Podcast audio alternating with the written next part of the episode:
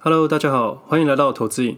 这里会分享我这几年来全职交易的心得，并分享对于现在金融时事与台股交易的一些看法。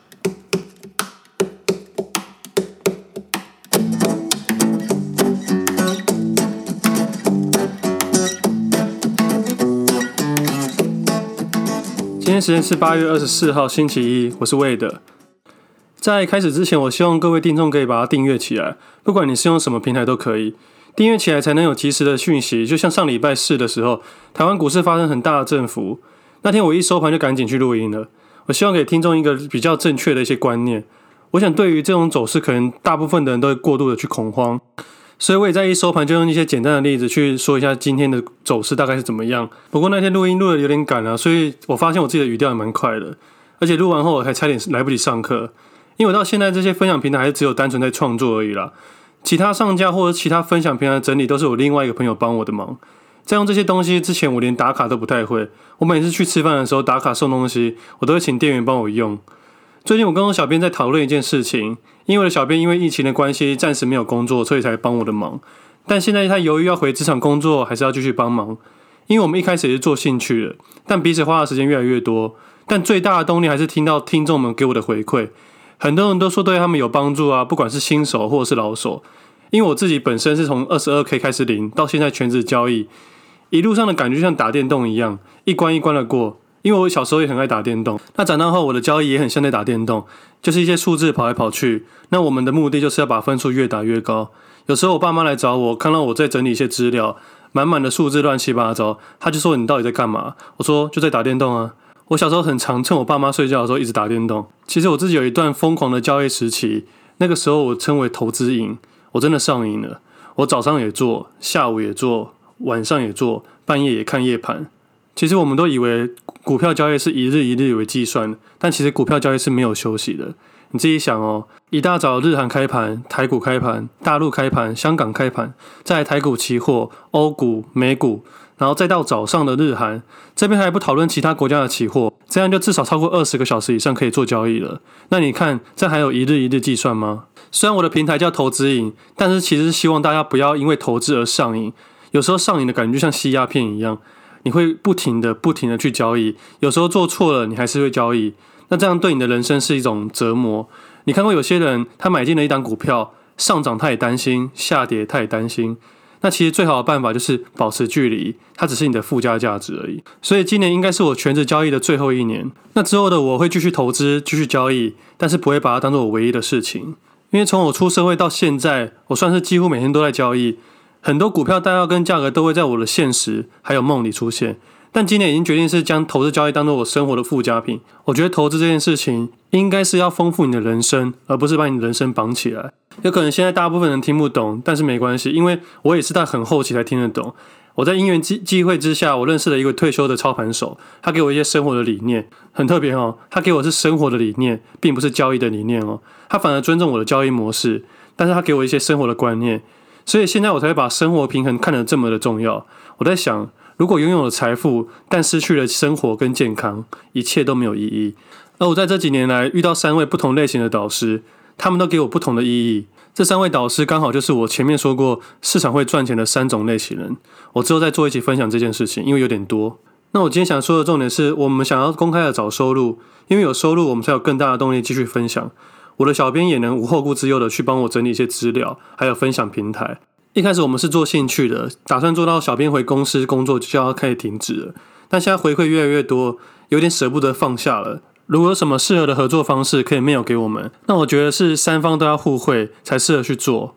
我是一个超慢熟的人，我对应酬有点笨拙，所以如果有未来有合作邀约再接洽的话，也是会小编帮我处理。因为有时候别人会传了 mail 给我，很有礼貌打了一大堆东西给我，我只会说好或者不好，或者我的听众给我很多很好的回馈，我也只会说谢谢支持。我怕对方会觉得不被我尊重，因为在我上一集提到我不是故意的，我内心是开心的，只是我不太会表达。但如果有好的回馈，尽量给我，或者在底下留言给我五颗星的评价。我觉得在各个领域，每个人都有每个人专业。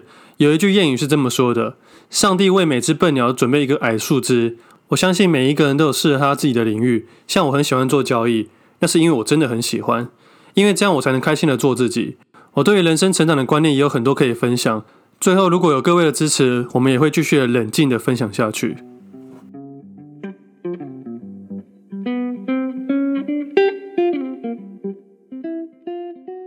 接下来讨论一个主题：高低起伏的不是股价，而是情绪。来讨论一下八月二十号那天大跌的时候，我做了什么事情，和我注意到什么事情。我到现在还是认为，如果你是长期投资者，那天你应该好好看 NBA，不要乱动作，收盘或者是隔日再看自己的股票就可以了。那对于我这种投机者，我就是要去找机会。我在过去几集有提到，投资跟投机一定要分清楚，而我自己也是将账账号给分开来。我每次进场都会清楚地告诉自己说：“诶，我现在是投资还是投机？”因为这个交易逻辑刚刚好相反。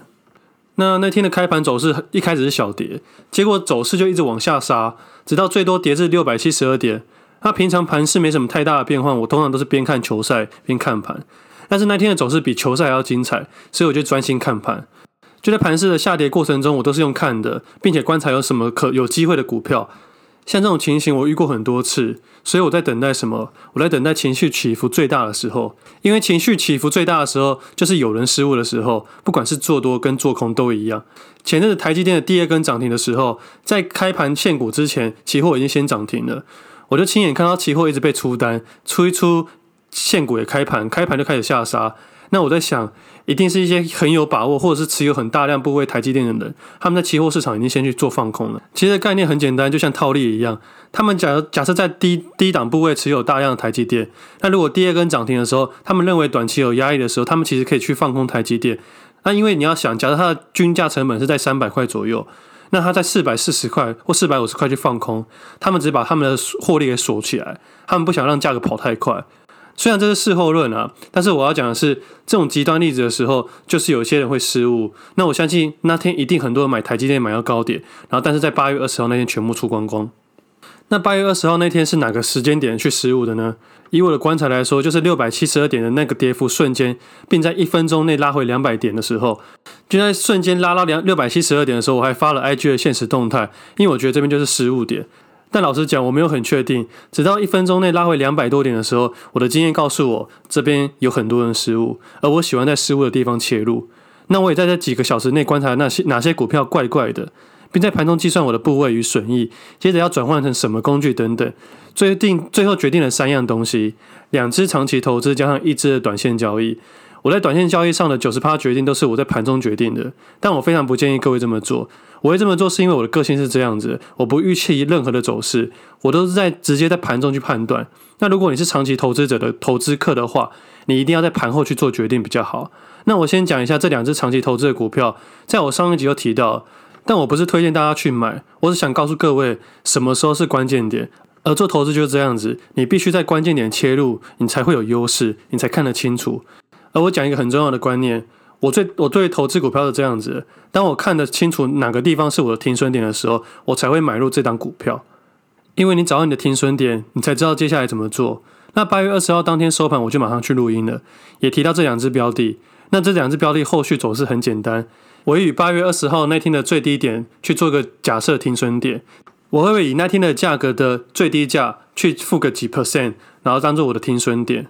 那目前的优势还在自己的身上。那对于明天走势，我也完全不担心。在价格没跌破我的停损价之前，我可能会继续顺势交易。那新手投资人不要乱跟单，我希望你们可以把它学起来，以后找自己喜欢的标的去使用。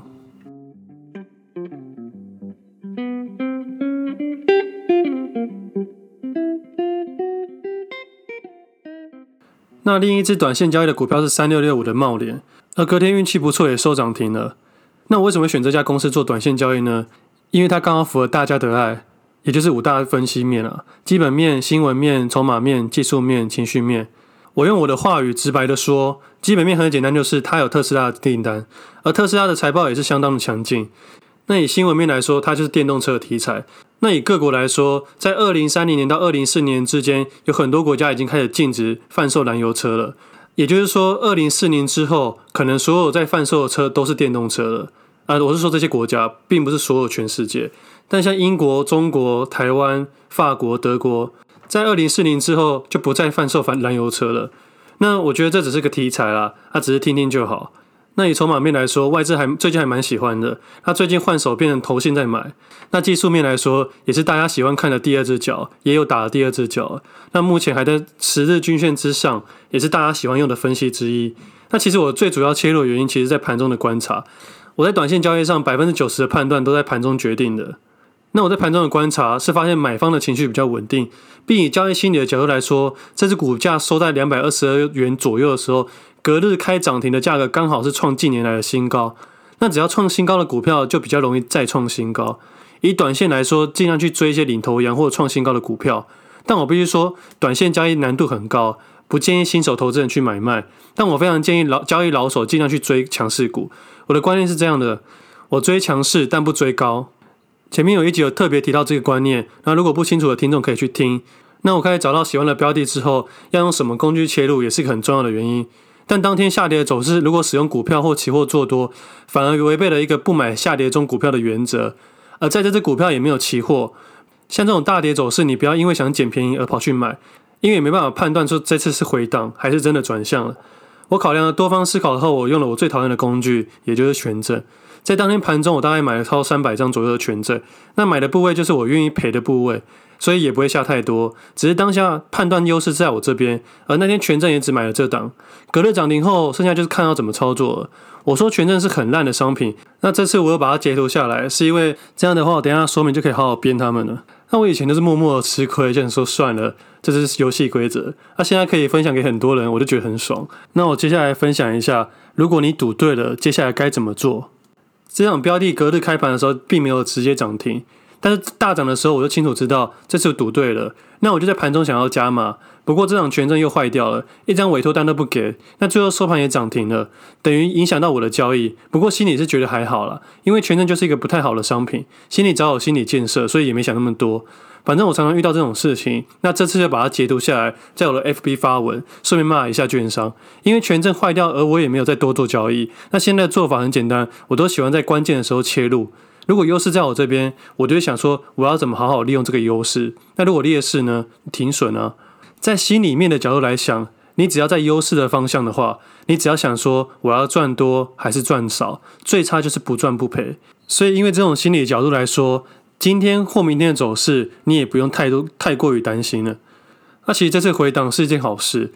那你可以看清楚谁在裸泳，那你也看清楚谁会回到它正常的轨道。那也就是这次的回档，我注意到传产股、电动车股，还有运动类相关的个股。那这次的分享，仅是要分享给大家说，你要在关键时候切入，要在危机的时候看看有什么转机股。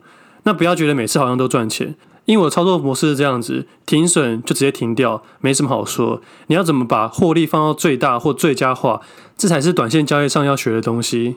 你去思考一下，你只要三成的胜率，但每次在这三成的时候把获利放到最佳化，那剩下看错的地方，你就仅要去做停损的动作就好了。这样的话，长久下来你的账户就会是正的。所以不要太在乎自己看错，看错是一定会发生的事情。我在今天收盘也出了一些我认为比较弱势的股票，也是停损了，并将资金转到更有效用的地方。最后说明一下什么是情绪的失误。股票急跌的原因是怕来不及卖，股票急涨的原因就是怕来不及买，这是短线交易上的一个逻辑。那在最后部分，我想要说，如果你是新手投资人，你去听这些平台，或者是去听其他平台，对你现在的交易一定完全没有帮助。为什么这么说？你现在学的，你现在不会马上用到；即使你是现在用到，你也不会马上赚钱。我说句实在话，即使你现在赚钱了，下一次出现这种时候，你也没有一定的信心跟把握。那你可能会想说，那这样子就不用学习了吗？我觉得错了，你还是要学习，因为你现在学的都是给你未来种下一个种子，将来才可能提升你的胜率。那你现在在我的平台开始学习，未来的某一天，你一定会感谢你现在的自己。那如果有什么问题，可以在我底下留言，或在我各平台私讯我，然后或者是 mail 给我都可以。我的小编会帮我整理所有的问题，我会在下集节目一起回答。那我们今天先到这里，我们下次见，拜拜。